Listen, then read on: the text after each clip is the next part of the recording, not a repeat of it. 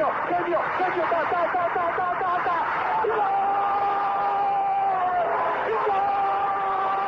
Dennis Bergkamp, Dennis Bergkamp, Dennis Bergkamp neemt de bal aan. Dennis Bergkamp, Dennis Bergkamp, Dennis Bergkamp, Dennis Bergkamp, Dennis Bergkamp. Posse de bola para Portugal, vai Eder, vai Eder, vai Eder, vai Eder, chuta, chuta, chuta. Gol! Gol!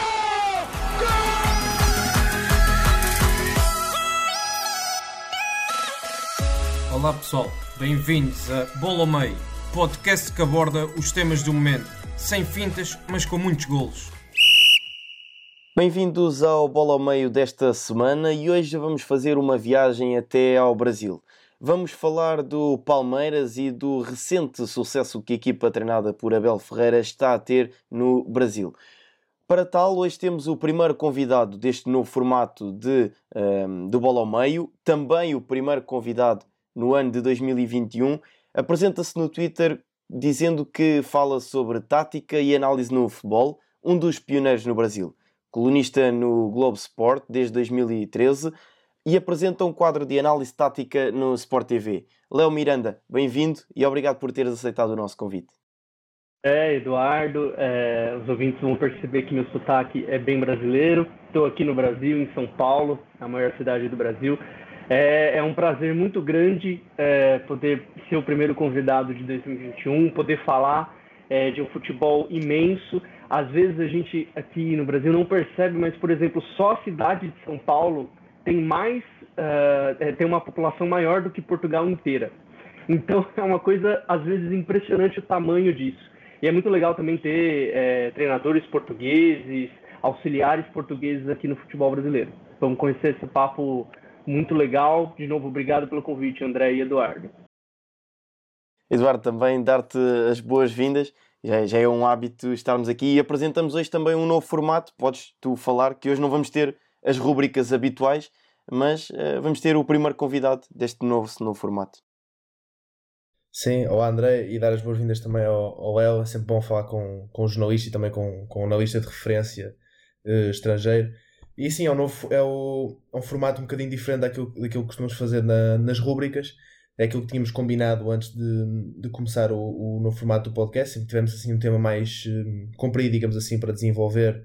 Iríamos sempre trazer um convidado para também ter uma conversa um, um pouco diferente e conseguir aprofundar mais, um, mais e melhor os temas. E, um, e é isso que vamos fazer hoje: falar de, Abel Ferreira, falar do contexto dele no Brasil e, e ir tocar em, em tópicos interessantes que certeza os nossos ouvintes vão, vão gostar desde aspectos mais gerais como também aspectos mais táticos e vamos terminar com umas notinhas sobre, sobre a grande final da Libertadores que se realiza daqui a uma semaninha. Portanto, vamos a isso. Eu vou dar então o pontapé de saída neste nosso bate-papo e vamos começar com um tema que, inclusive, já foi aqui falado no, no nosso podcast, no Bola ao Meio, numa edição em que contámos com o Bruno Andrade, jornalista uh, do Gol, que também está cá em Portugal, e falámos da, da, questão do treinador português no Brasil. Uh, Jorge Jesus chegou ao Brasil uh, para treinar o Flamengo, teve um enorme sucesso no Brasil, vencendo o Brasileirão, vencendo também um, ehm, a Libertadores e falando dos uh, títulos mais icónicos. E depois chegou Josualdo Ferreira, Sapinto, ambos não tiveram o mesmo sucesso que Jorge Jesus e agora chega também Abel Ferreira e está a caminhar a passos largos para alcançar um sucesso interessante. Mas, Léo, como é que um brasileiro vê a chegada de, de, treinadores portugueses e desta avalanche de treinadores portugueses ao Brasil? Uma pergunta muito, muito interessante e que ela remonta um pouquinho à Copa do Mundo de 2014. É, como todo mundo sabe, o 7 a 1 é, que nós brasileiros vivemos aqui, ele foi um, um, um marco, digamos assim, e, e dura, porque nós tínhamos é, falando apenas do treinador, nós tínhamos os dois últimos treinadores campeões brasileiros, campeões mundiais pelo Brasil, que era o Felipão e o Parreira, inclusive o Scolari, que é um treinador aqui no Brasil é Felipão, em Portugal é Scolari, na Inglaterra é Big Phil. É, e o Scolari, que é um treinador, um dos grandes treinadores do futebol mundial. Então foi um momento em que o treinador brasileiro foi começado a, a ser colocado em xeque muito por conta é, do, do, do, nível do futebol aqui no Brasil. Quem acompanha o futebol brasileiro sabe que o nível não é exatamente um nível muito parecido com outras ligas é, é um nível inferior a outras ligas.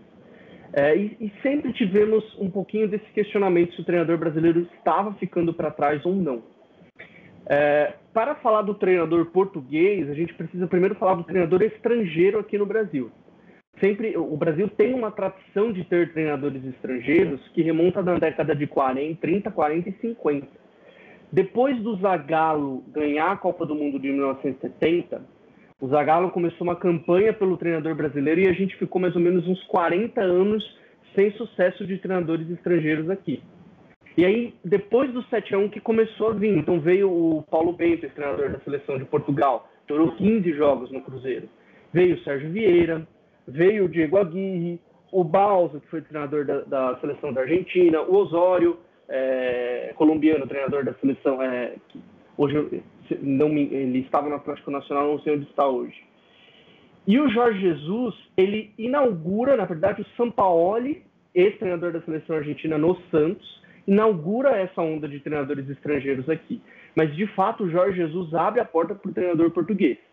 E aí o trabalho do Jorge Jesus, que até agora permanece um trabalho fantástico, um trabalho incrível, em que só há elogios, não existe uma única crítica, é, é um trabalho que, de fato, faz o futebol brasileiro compreender é, que é preciso melhorar.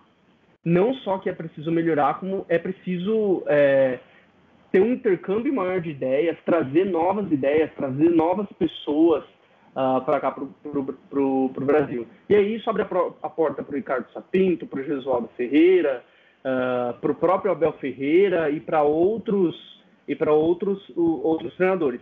Na minha visão, o treinador português, o treinador estrangeiro, o treinador brasileiro, eles não estão não é que um seja melhor do que o outro. Mas na minha visão, a grande questão aqui no Brasil é formação, é educação. A nossa escola de treinador, ela está pelo menos uns abaixo da, abaixo da escola portuguesa, que é reconhecidamente uma das melhores escolas do mundo. É, o curso da UF é muito mais completo, é muito mais abrangente do que o curso da CBF, por exemplo. Ah, e aqui a gente não tem uma lei de obrigatoriedade de formação para o treinador. Isso vem mudando, há treinadores da base que estão chegando aqui, mas hoje o sucesso do Abel Ferreira, que leva um time, é, basicamente de base, o, o time do Palmeiras é formado por metade de jogadores da base. O Jorge Jesus, que transforma o time do Flamengo, Uh, o próprio Sapinto, que colocou algumas coisas interessantes no Vasco, uh, e outros treinadores estrangeiros, o, o Sampaoli, que vem fazendo um bom trabalho no Atlético, fez um ótimo trabalho no Santos. É um momento de intercâmbio e é um momento do futebol brasileiro começar a repensar em sua melhoria. E é muito válido, é muito uhum. incrível. Eduardo, eh, achas que este será um fenómeno continuado? Portanto, depois de Jorge Jesus ter tido sucesso, enfim, Josualdo Ferreira e Sapinto não tiveram o mesmo sucesso, mas também por, ehm, acredito eu, o contexto não, não, ser, não ser o mesmo e o contexto de, que encontraram respectivamente no Santos e no Vasco da Gama não foi o contexto mais favorável para que pudessem ter uh, o mesmo sucesso. E agora também Abel Ferreira tendo este sucesso no, no Brasil, achas que vai cada vez mais uh, ver portugueses uh, viajar até o, ao Brasil para, para treinar clubes brasileiros? Sim, antes só de, de falar nisso, queria só tocar num ponto que, que o Léo falou, que eu, que eu gostei bastante, que foi a questão do curso de treinador, porque é muito frequente uh, ver-se, sobretudo nas redes sociais e, e, em certos programas, eu vejo mais sobretudo portugueses, claro, um, criticar uh, o contexto, criticar o treinador e criticar o, o, até o treinador brasileiro e favorecer um em relação ao outro. E não se vai ao fundo da questão e não se aborda essa questão que eu também desconhecia do, do, do curso de treinador que, que o El falou e bem porque é muito fácil criticar sem, sem conhecer os, o contexto das coisas. E agora começa-se a perceber um bocadinho mais a, a fundo a questão. Percebe-se que, que, não é só dizer que o treinador brasileiro é inferior ou que o treinador português é superior uh, mas também perceber esse contexto de, do curso de treinador que é algo, algo muito importante um, relativamente ao treinador português no, no Brasil, e estavas a perguntar assim, o, o contexto no fundo é, é, é, o mais importante, porque acho que o, o, mais importante aqui não é, é não criar um estereótipo uh, para os treinadores portugueses, que okay, os treinadores portugueses, devido ao, ao, sucesso do, do Jorge Jesus e até ao eventual sucesso do Abel Ferreira, são os salvadores e se vierem para aqui vão ganhar tudo. Não, conta, no fundo mais é as ideias que cada um, cada treinador, cada, cada treinador hum, traz ao, ao, contexto onde se insere. Se nós repararmos nos treinadores portugueses que tiveram mais sucesso no Brasil, neste caso Jorge Jesus e agora Abel Ferreira, eram treinadores que aqui no contexto em Portugal eram treinadores de topo, de equipas de topo. Quando vimos que Sapinto, Augusto Inácio até que teve no Havaí, não tiveram assim tanto sucesso quanto isso. O, o próprio Josualdo teve, mas já foi em 2008, 2007, portanto já foi há bastante tempo, mas continua a ser um, um dos melhores treinadores portugueses, isso, isso, isso, concordo. Mas temos que entender que um, não é só dizer que é o treinador português que, ou o treinador estrangeiro, como ele estava a falar, que vai chegar ao Brasil e fazer e ter sucesso, mas é sim as ideias que, que no fundo contam mais, são, são ideias de, de um futebol positivo, ideias de, de um futebol também um pouco diferente daquilo que o Brasil está habituado, àquilo que hum, é difícil contrariar face ao contexto do futebol brasileiro, ao contexto tático, digamos assim, que eh, treinadores como, como Jesus ou, ou como Abel conseguem implementar essas ideias e criar um contexto favorável, aquela ideia de pressão constante, de muita troca de bola, de encontrar espaços livres. Isso são, são ideias que hum, são um pouco hum, difíceis de contrariar no, no contexto brasileiro, a meu ver, claro. Um, e sobretudo também é importante o treinador eh, estrangeiro, mas neste caso o treinador português, conhecer bem o contexto para onde se vai inserir, porque é diferente o Abel Ferreira e o Jesus entrarem num contexto de Flamengo e de Palmeiras e um contexto como o Augusto Inácio entrar num, num Havaí ou no, o do Josual até que entrou num Santos que estava com, a passar um período difícil e, e depois da saída do, do São Paulo e que foi um treinador que fez uma época brilhante no, no Santos chegar um treinador estrangeiro tem um plantel assim que não tem, que tem, tem um plantel que não tem dinheiro para investir em novas contratações e o que, que é sempre importante sempre que um treinador chega a um, a um clube novo. Ou seja, há que perceber que também esse contexto e essa, esse período de adaptação é muito importante, mais do que criar este estereótipo de treinador português. E, e, e acho que também é algo que favorecia o contexto brasileiro, mas isto acontece um pouco em todo o lado, claro mas acho que algo que favorecia no contexto brasileiro seria o tempo que se dá ao, ao treinador para, para implementar as suas ideias, para se adaptar, para conhecer o contexto de um, de um continente e de um futebol completamente novo do que é o futebol europeu. E isso é, acho que favorecia um, as equipas brasileiras, aquele sentido muito projeto que se fala mais também, mais aqui, cada vez mais aquele, aquele projeto mais a longo, a longo prazo de de ir fazendo contratações cirúrgicas, de ir implementando ideias, de ir incutindo na mentalidade dos jogadores as ideias do treinador e a mentalidade, o aspecto psicológico, não só tático, que o treinador quer para os seus jogadores. Acho isso muito, muito importante e acho que falta um pouco isso. Acho que falta isso no geral, no futebol, mas sobretudo no futebol brasileiro acho que falta isso. Falta muito pouca paciência, digamos assim. Uhum. Sim, e também há um, um, ponto interessante que vocês acabaram por um, ehm, tocar, que é essa questão do, do curso e da certificação do treinador. E há uma questão pertinente que é o treinador português ou o treinador europeu, o treinador estrangeiro, pode ir treinar para o Brasil porque uh, o curso que traz da UEFA dá equivalência no, no Brasil.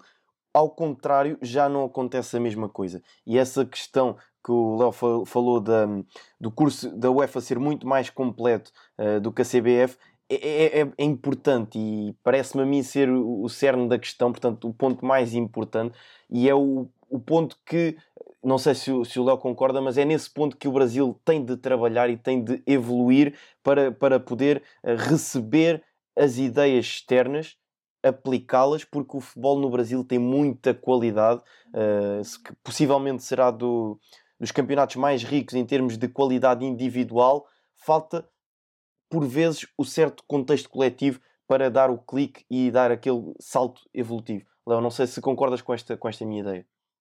Concordo. O, o, o que o Eduardo falou foi muito importante.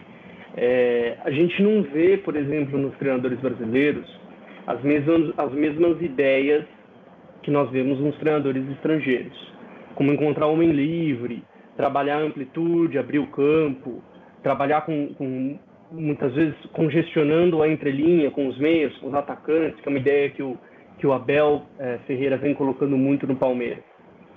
Mas ao mesmo tempo que a gente não vê essa ideia, é, a gente vê um outro tipo de futebol no, nos treinadores brasileiros. Talvez o grande exemplo hoje seja observar a equipe do Palmeiras, é, a equipa para quem está em Portugal, né? É a equipe do Palmeiras e a equipe do Internacional, atual líder do Campeonato Brasileiro. Se a gente vê a equipe do Internacional, a gente vai ver um futebol extremamente físico, um futebol com algumas marcações individuais, que aqui no Brasil, na verdade, não é uma marcação individual, marcação mista, mas que a gente chama aqui no Brasil, por exemplo, de encaixe. Uhum. É, com um futebol extremamente físico, o tempo todo promovendo duelo, duelo, duelo, é, e um futebol extremamente de reação. Rouba a bola e o time inteiro é, reage e ocupa o espaço à frente da linha da bola. Esse futebol é, de treinadores como o Scolari, de treinadores como Abel, como Abel Braga, é, como o Vanderlei Luxemburgo, Joel Santana é, e tantos outros, é, o Paulo Autuori, que é um treinador brasileiro que tem bastante sucesso em Portugal, é de um tipo diferente de jogo. Mas esse futebol ele está muito atrelado, o próprio Cuca, que está na final da Libertadores, que é um grande treinador aqui, esse tipo de jogo ele está muito atrelado à falta de tempo que os treinadores brasileiros têm para trabalhar, que é algo que o Eduardo falou que falta paciência. Como faltou com o Gesualdo. Na minha visão, o Santos não escolheu muito bem o Gesualdo. Tudo bem, o Gesualdo vem, vinha aí de, de uma década que não tinha tantos grandes trabalhos. É, mas o Gesualdo é um grande treinador, é um dos grandes treinadores portugueses. Então, é, esse tipo, os treinadores brasileiros, muitas vezes, eles optam por ideias mais simples, por coisas um pouquinho menos complexas de se colocar no time. O que o Jorge Jesus fez foi subverter essa, essa, essa, essa ideia. Só que muita gente esquece. O Jorge Jesus chegou e ele teve 20 dias de treinamento. Então, ao mesmo tempo que foi muito rápido o sucesso dele, ele também teve o tempo de treinamento que o Domenech Torren, por exemplo, o catalão que foi demitido do Flamengo, não teve. É, que o Gesualdo Ferreira não teve, que o, o Sapinto, por exemplo, não teve. E aí, e aí todo o contexto ele acaba prejudicando o trabalho do treinador. O, o, o, Sapinto é emblemático. O Sapinto não fez um bom trabalho no Vasco, mas ele chegou com vários, vários atrasados, no elenco em que ele não montou, com várias lesões, casos de Covid, é, num cenário de pandemia mundial que a gente não tinha vivido desde 1918. Então é, é, é, é muito emblemático que falta um pouquinho isso. Então, a escola de treinador brasileira, ela deveria levar isso em conta. Aqui no Brasil, nós não temos paciência, é um traço é, histórico com governantes, com projetos de país, com projetos de clube, de futebol. Não temos paciência. É, o Brasil está sempre à espera do salvador da pátria, assim como o D. João VI. Né? Então, a, a, própria escola de treinador, o nosso futebol, ele deveria formar treinadores mais imediatistas, talvez. Porque aqui os treinadores precisam dar esse retorno a curto prazo. Mas o Abel Ferreira vem subvertendo essa lógica mais do que o Jorge Jesus. Porque o crescimento, de, o, o desempenho do Palmeiras foi tão superior ao desempenho do Vanderlei Luxemburgo, que talvez seja um dos grandes treinadores brasileiros da história, mas vem numa curva decrescente da carreira, é, que, é, que é, é, questionável como. E aí eu acho que a outra pergunta, é, Eduardo, André, seja como o treinador brasileiro usa seu tempo. O treinador português, por exemplo, estuda. O treinador estrangeiro aqui no Brasil, ele estuda, ele vê bola parada, ele dá treino focado em bola parada, é, usa vídeo. Não que isso várias, várias vezes é feito aqui no Brasil, mas muitas vezes o treinador brasileiro usa o tempo dele de um, de um modo a não trabalhar o time, a não trabalhar o desenvolvimento tático do time. E isso vem sendo algo que é questionado. Eu acho que além de formação, é um outro ponto a ser questionado uh, quando a gente fala do, do treinador português aqui no futebol brasileiro. Sim, essa é uma questão bastante pertinente e que daria uh, um outro podcast inteiro só para abordarmos essa questão do uso do tempo no, na questão do treino e da, da preparação da, da, própria equipa. Mas eu, eu acabo por perguntar: a, a chegada do Abel também não, não acaba por ser num, imediatismo necessário. Portanto, o Abel chega e também começa, começa logo a jogar, e portanto também não acaba por ter aqueles tais 20 dias de que falaste que o Jesus teve para trabalhar no, no Flamengo. É, o, o, Abel, o contexto da chegada do Abel no Palmeiras foi diferente da chegada do Jorge Jesus. O Jorge Jesus ele de fato teve 20 dias de treino e o Jesus, ele, ele é um treinador diferente, único, até em Portugal. Né? Ele é um treinador muito, é, totalmente é, fora da caixa, como a gente diz aqui no Brasil. E ele mesmo se diz o criador do futebol. Então ele tem uma personalidade que casa, uma personalidade muito autoritária, e isso casou muito bem com o contexto de falta de direção que o, que o, que o Flamengo tinha. O Jorge Jesus ele foi não só o treinador, ele foi o manager do Flamengo. No, no Palmeiras, o Abel encontrou um contexto um pouquinho mais desenvolvido. Então o Palmeiras ele tem uma comissão de análise de desempenho mais, é, mais desenvolvida, tem um auxiliar que, pô, não sei se essa informação é sabida, é conhecida em Portugal. O auxiliar permanente do Palmeiras, que é o Andrei Lopes, foi auxiliar do Dunga no, na Copa do Mundo de 2010 e é tido como um dos grandes auxiliares do futebol brasileiro. Então o Abel ele chega, mas ele recebe mais informação do que o Jesus naquele momento. O trabalho, o trabalho anterior do clube era melhor feito do que o trabalho é, do Flamengo na, na questão do Jesus. Mas a questão do tempo, a forma como o Abel usa o tempo dele é muito melhor do que a forma como o Luxemburgo usava o tempo dele no Palmeiras. Então eu acho que esse é um questionamento muito válido, e, e, mas também não é uma receita de bolo, por exemplo. A gente tem um treinador, o Abel vai enfrentar um treinador na final da Libertadores que reconhecidamente usa o tempo dele para dar treinos recreativos, que é o Cuca. É, mas também que é um treinador que tem uma personalidade e um contexto que muitas vezes acaba cativando e acaba favorecendo o jogador nesse, nesse contexto de desempenho a curto prazo. Uhum. Eduardo, como é que como é que tu tens visto a, a prestação também do Abel no, Palmeiras? Sim, eu acho que a questão do, a questão do contexto que o Abel estava a falar bem era também via, via diferença no, no contexto para o Jorge Jesus, que foi o Jorge Jesus chegou, lá está, com esse tempo para treino, mas também teve a possibilidade de fazer um investimento mais à vontade. Ou seja, deu-me a entender que foi chegar, começar um projeto, começar uma equipa, fazer, e buscar alguns jogadores para, para a ideia dele. O Abel chega numa altura em que o Palmeiras precisava muito da, daquilo que nós dizemos aqui, está na altura do Bruno Lage, da chicotada psicológica.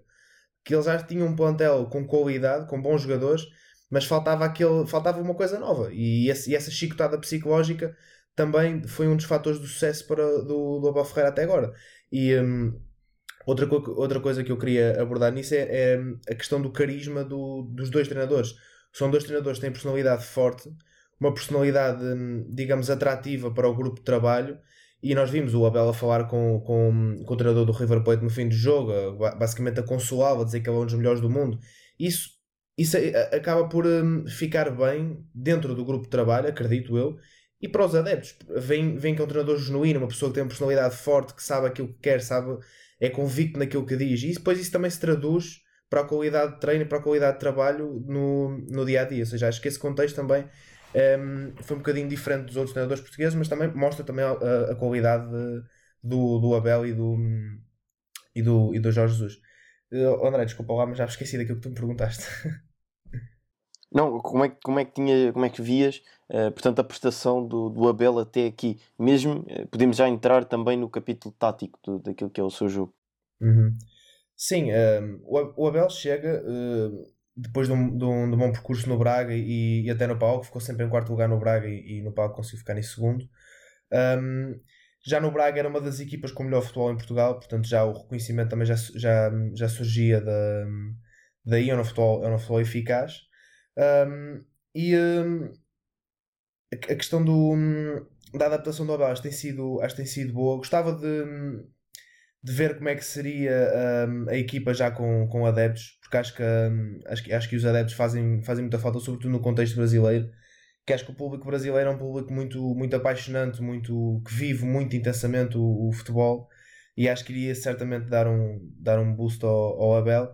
Mas o Abel encontrou um, encontrou lá está nessa questão psicológica, sobretudo, um dos fatores para, para o seu sucesso, e isso, isso eu gostava de, de referir. Acho que hum, nota-se que há mais entrega no, dos jogadores, nota-se que o Abel tem, hum, tem o grupo, digamos, tem o grupo na mão, digamos, tem o, tem o, apoio total do, do seu grupo de trabalho. E depois acaba por surgir o efeito bola de neve, que também surgiu um pouco com o Jesus, que é, que é a questão dos resultados e a qualidade. Ele, o grupo de trabalho só aceita e só acredita realmente nas ideias do treinador se elas trouxerem resultados. Caso contrário, não vão acreditar nisso, não é? E as ideias do Abel até pode, pode, possam ter sido um pouco diferentes para, para aquilo que o grupo estava habituado, mas o futebol começou a ter qualidade, os resultados começaram a surgir, e depois é o efeito bola de neve, é?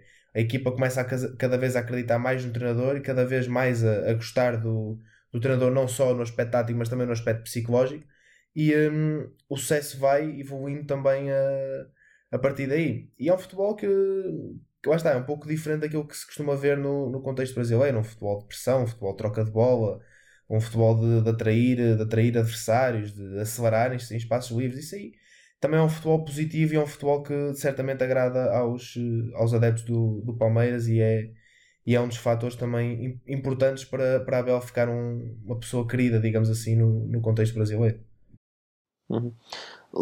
Não sei se à chegada do Abel havia já esta ideia de que poderia ter muito sucesso no, no Brasil e poderia levar o Palmeiras ao, ao sucesso, ou havia alguma dúvida acerca daquilo que poderia oferecer ao Palmeiras? Quando o Abel foi, foi anunciado aqui no Palmeiras, eu fui buscar informações, falei com vários jornalistas portugueses, inclusive, assisti a vários jogos, é, até é, apareci na TV para explicar um pouquinho do que o Abel colocava. E antes saiu, foi para o Benfica, a torcida do Flamengo me perguntava muito quais treinadores mais se assemelham, quais treinadores é, mais, mais podem chegar ao Flamengo, que mantenha a ideia, que mantenha a, a, que mantém, digamos, a escola. E eu falava em dois, que era o Carlos Carvalhal, que hoje está no Braga, e o Ferreira, que estava no, no PAOK. Então, é, acho que o Abel já, já estava no radar da, da, das equipes brasileiras aqui. Claro, não foi algo planejado, talvez um empresário sugeriu o nome dele ao Palmeiras, mas buscando informação já se via que era um treinador diferenciado. E, e o, o, que o Eduardo falou é muito interessante também. O, o, no Brasil, muito em estilo, mas a ideia que o Abel vem colocando uh, no, do, na equipe é uma ideia que casa muito com o futebol que os adeptos do Palmeiras esperam ver. O Palmeiras não é aquele, não é aquela equipe de um de ter a bola o tempo todo, não é aquela equipe que gosta. Os adeptos não são uh, não, não são adeptos de um, de um tipo de jogo mais paciente. Eles gostam de um tipo de jogo direto, um tipo de jogo que objetiva sempre a área, sempre o ataque. E o Abel, de, de certo modo, ele conseguiu colocar isso muito bem no time. Ele conseguiu trabalhar essa verticalidade, transformando, por exemplo, o Rony, que era um ponta, era um extrema, uh, que errava muito, numa espécie de segundo atacante que, que conseguia muitas vezes, é, que consegue muitas vezes estar na área para fazer alguma jogada de finalização. Ele conseguiu transformar, por exemplo, Gustavo Scarpa, e o Rafael Veiga, que acho que são dois símbolos dessa melhora do Palmeiras, em dois jogadores que tentavam criar e muitas vezes não encontravam opções de passe à frente para criar, em, em dois meio-campistas complet, totalmente completos. O Veiga chegou a jogar segundo homem de meio, como se fala aqui no, no, no, no Brasil. E o grande jogo do Abel talvez foi contra o River Plate, contra um dos maiores treinadores do mundo, sem nenhum exagero, que é o Marcelo Galardo, em que o Abel adotou uma estratégia que completamente surpreendeu o River Plate na Argentina. Foi talvez uma, uma das grandes vitórias. Então o Abel ele colocou algumas ideias que a torcida do Palmeiras gosta bastante. Os adeptos do Palmeiras não são esses adeptos que colocam o estilo em primeiro lugar. Eles gostam de vencer e gostam desse futebol mais agressivo, que tem muito a ver com o futebol que o Scolari colocou em 2018, mas que mantém organização. É, acho que é, é, muito legal falar de como a ideia de jogo está atrelada à cultura do clube. E o Abel entendeu muito bem isso, esse é um ponto muito positivo do trabalho dele.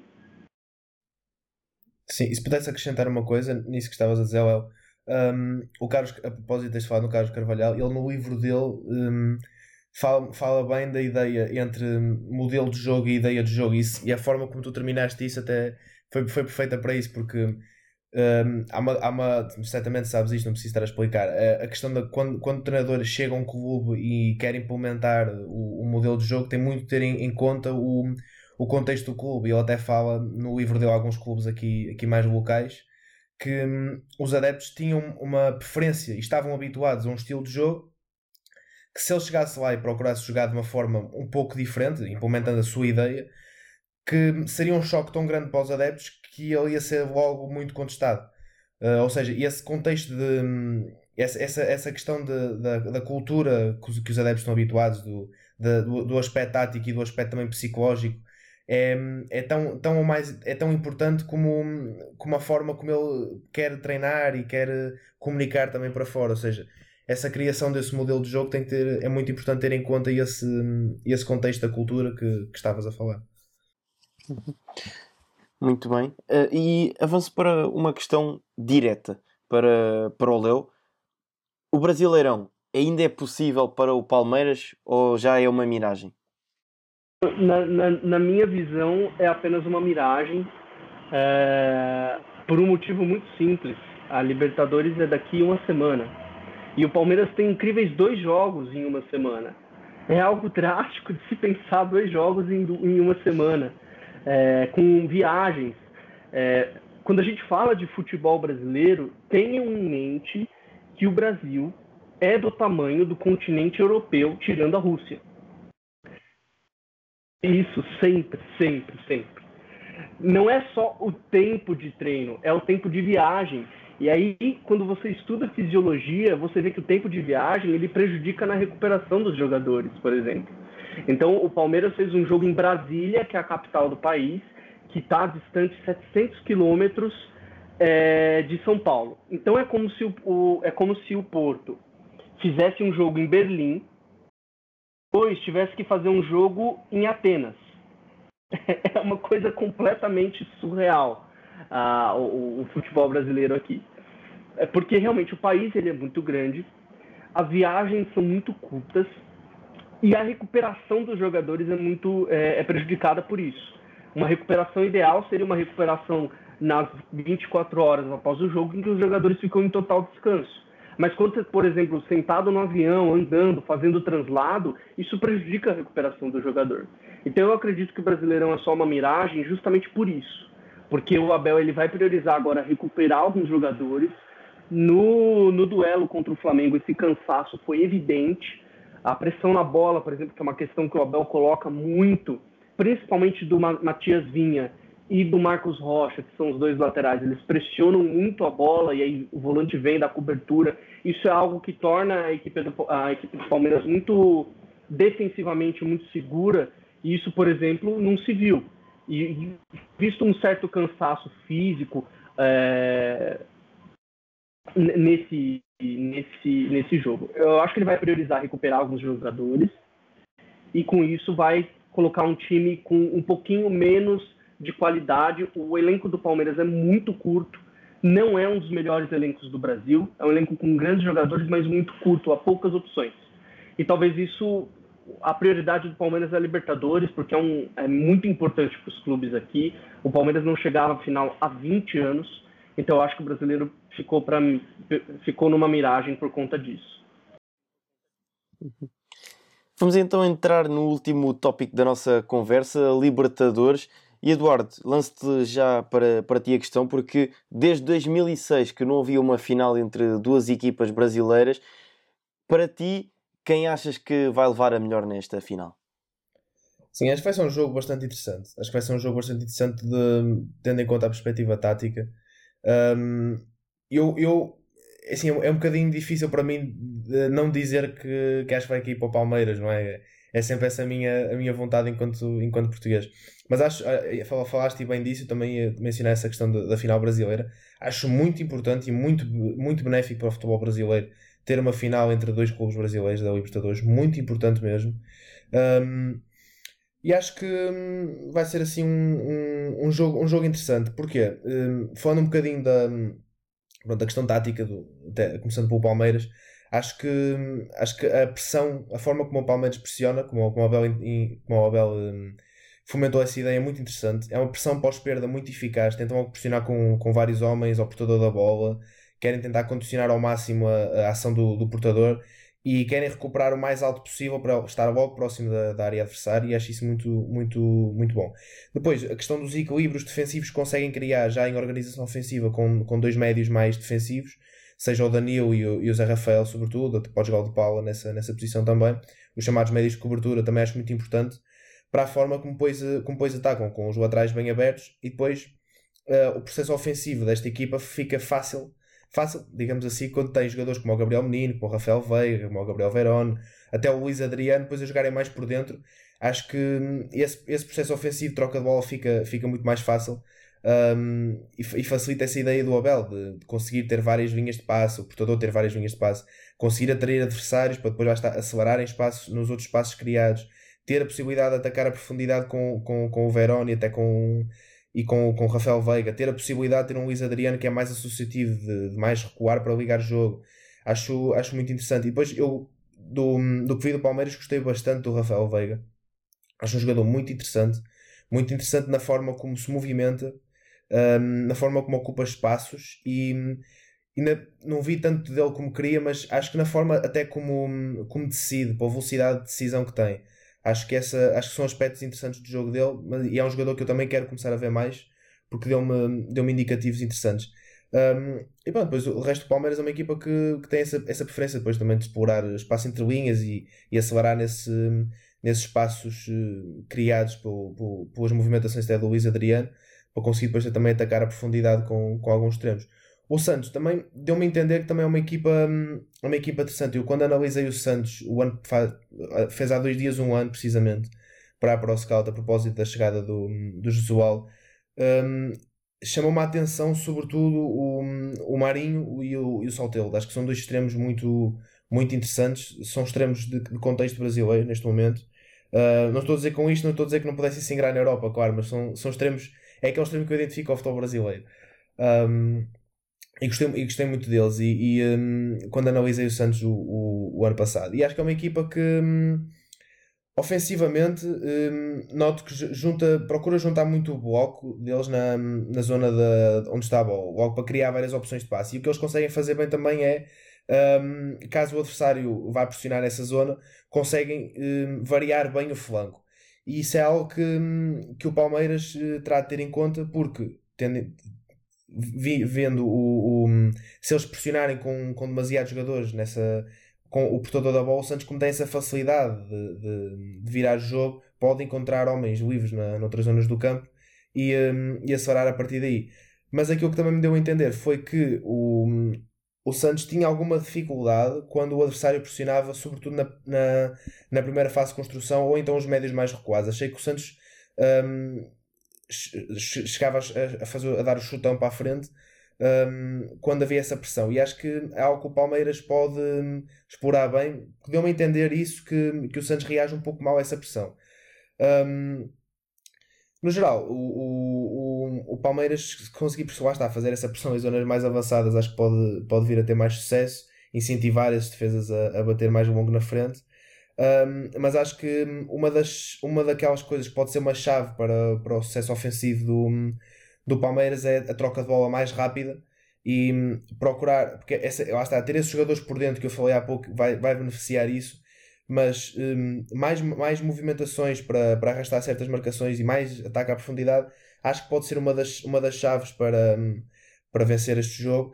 Mas vamos ver qual vai ser também o, o, o plano de jogo do, do Abel. Não só uh, este, manter este registro de, da ideia que tem, tem vindo a trazer, mas aí, o plano de jogo, a estratégia que vai trazer para, para esta final, acho que vai ser muito importante depois de, de analisar e acho que, hum, acho que vai conseguir surpreender com, com, essa, com essa estratégia. Uhum. Tenho só uma, uma questão para, para ti, Eduardo, uh, ainda em relação, com, em relação, em relação ao plano de jogo. Acho que o Palmeiras e o Abel, neste caso, vai alinhar com um sistema de três centrais, como fez nas duas eliminatórias frente ao River Plate, ou vai apostar no defesa de, no, na defesa A4, como tem feito no, no Brasileirão? É sim, eu acho que hum, a questão, do, a questão do, dos três defesas, 5 no momento defensivo, foi muito para condicionar a forma como o River Plate uh, atacava e conseguiu, sobretudo no primeiro jogo, conseguiu. O River daquilo que eu vi, o River não, não conseguiu criar grandes situações de perigo a partir, a partir do momento em que há esse ajuste tático. Um, e acho que a organização defensiva do Palmeiras foi muito forte com, com cinco defesas. Mas eu acho que sendo uma final e sendo um, uma, um jogo em que tu não podes só querer arriscar, mas também não podes só querer defender, não vais ter outro jogo para depois decidir. Acho que o Abel jogando com quatro defesas tem mais possibilidade de conseguir se organizar bem, porque lá está, ter esses dois, ter esses dois médios de cobertura permite esses equilíbrios defensivos interessantes e depois ofensivamente consegues incluir mais homens e consegues uh, criar dinâmicas também mais interessantes, esse, esse ataque à profundidade, esses movimentos de, de, arrastamento que eu também falei. Acho que hum, jogando o, o 4-2-3-1 acho que era acho que é aquilo que eu mais gostava de ver. Uhum. Cuca vai defrontar uh, Abel Ferreira e Cuca que venceu já a Libertadores em 2013 pelo Atlético Mineiro. Foi, curiosamente, também uh, campeão brasileiro em 2016 pelo Palmeiras. E, Léo, vou também questionar-te acerca de, da estratégia e do plano de jogo, mais uh, na, na parte do Palmeiras. Aqui, a mesma questão que fiz ao Eduardo. Achas que o Abel vai apostar na defesa A3 ou na defesa A4? Ah, enquanto vocês estavam falando, eu peguei aqui o meu campinho, tentei imaginar esse confronto. Eu acho que a, o conceito tático que vai definir o jogo vai ser a profundidade. Porque o Santos é um time que ataca muito espaço com o Marinho e com o Soteudo.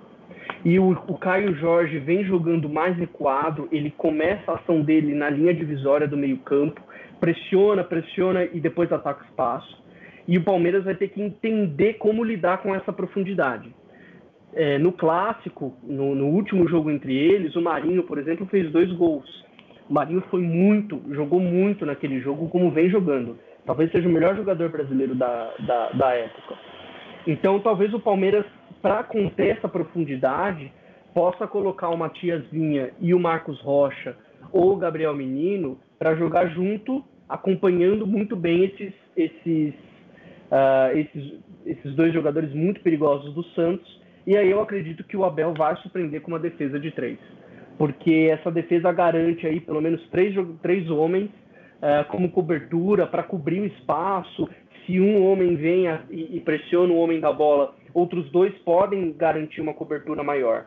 Eu acho que o, o dar campo ao Santos é justamente o que o, o, que o, o que o Santos mais quer.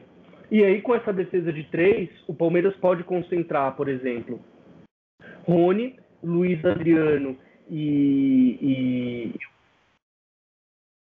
o próprio Scarpa ou o próprio Veiga, ele pode concentrar esses jogadores mais por dentro, que é justamente onde o Eduardo falou que o Santos tem bastante dificuldade, que é nessa construção. O Santos não é um time de construção não é um time que vai construindo, que vai jogando com a posse de bola. É um time que gosta muitas vezes de pressionar, recuperar e sair muito rápido. Por, por, por característica dos jogadores mesmo, Caio Jorge, Soteudo, Marinho, é, são jogadores que atacam, de ataque de profundidade, de explosão. E o Palmeiras tem um estilo que é um estilo, uh, que é um, um, uma ideia de jogo, talvez, que, que seja um pouco dos dois lados. O Palmeiras consegue é, consegue fazer esse jogo de atacar a profundidade, e aí os movimentos do Luiz Adriano e do Rony vão ser fundamentais, porque o Santos joga com encaixe, então o Santos gosta de acompanhar, por exemplo, o zagueiro do Santos, ele sai até o meio-campo. Quando, quando o Luiz ele vai sair até o meio-campo. O Eduardo até fez uma carinha feia assim. E é, é realmente é esse tipo de risco. Depois eu passo um texto, tem um, tem um, um, um é, do jogo contra o Grêmio, por exemplo, que a área do Santos está sem ninguém. O Santos está marcando com todos os jogadores na, no próprio campo e a área está completamente vazia, porque os, todos os jogadores do Santos saíram para encaixar nos seus rivais. E aí o movimento do Luiz Adriano vai ser fundamental para abrir espaço para o Rony e para o Veiga. É como foi no derby, no clássico Palmeiras e Corinthians, uma, talvez o maior clássico do Brasil. O Palmeiras fez 4 a 0 no maior rival. Imagina um Porto e Benfica 4 a 0 para o Porto. Foi esse tipo de jogo. O Palmeiras teve uma atuação incrível. É, eu acho que bo... é, é vai ser um confronto taticamente interessante. O Cuca é conhecido por ser um estrategista nato. Ele vai mudando o time, ele pensa sempre em alguma coisa interessante. É, eu acho que pelo momento o favoritismo talvez seja um pouquinho do Santos, apesar do elenco do Palmeiras ser maior mas imagino que Portugal esteja torcendo pelo Palmeiras. Enfim, é um clássico, é um clássico regional é o clássico dos dois maiores times do Brasil na década de 60, os dois maiores campeões nacionais no Brasil. Palmeiras e Santos têm 10 títulos brasileiros. O Palmeiras é o maior campeão nacional com 10 títulos, o Santos tem 8. É, vai ser um jogão incrível. Assim, dia 30 de, de janeiro não vai haver mais nada para fazer do que respirar esse grande jogo de futebol. Sim, e se não fosse a pandemia eh, e este contexto de pandemia, acredito eu que durante uma semana só se falaria dessa grande final, não é, Léo? Eu, eu, tentarei estar, estar no Maracanã. É, talvez não esteja, vai estar tá, tá sendo muito difícil, até por conta da Covid. Aqui no Brasil a situação está bem complicada, mas de todo modo acompanhar já pela TV aqui de casa ou da, da redação vai ser um prazer imenso. Vai ser um, vai ser um, um espetáculo de, de bola esse jogo. Tô bem ansioso. Terminamos então assim esta edição do Bola ao Meio. Leo, resta-me agradecer a tua presença e a disponibilidade. Foi uma conversa muito, muito interessante. Fomos até ao Brasil perceber como é que joga este Palmeiras e este Santos e antever a grande final da Libertadores. Leo, muito obrigado por ter marcado aqui presença no Bola Meio. Foi um papo incrível. Acompanho vocês é, no Twitter, nos textos, no vídeo. O trabalho que vocês fazem é incrível. Parabéns e, e muito obrigado. É, que, que venha a Libertadores e que Portugal esteja assistindo. Um abraço a todo mundo que ouviu. Eduardo, eu sei que não gostas de despedidas, mas acho que hoje vais ter que despedir do Léo. Sim, não sou a grande fã de despedidas. mas sim, agradecer ao Léo a presença. Foi uma conversa muito interessante, muito esclarecedora é sempre bom ter esta, este tipo de conversas de, de, troca de ideias para sempre aprendermos e evoluirmos uns com os outros. É, é assim a melhor forma de, de, que as coisas funcionam.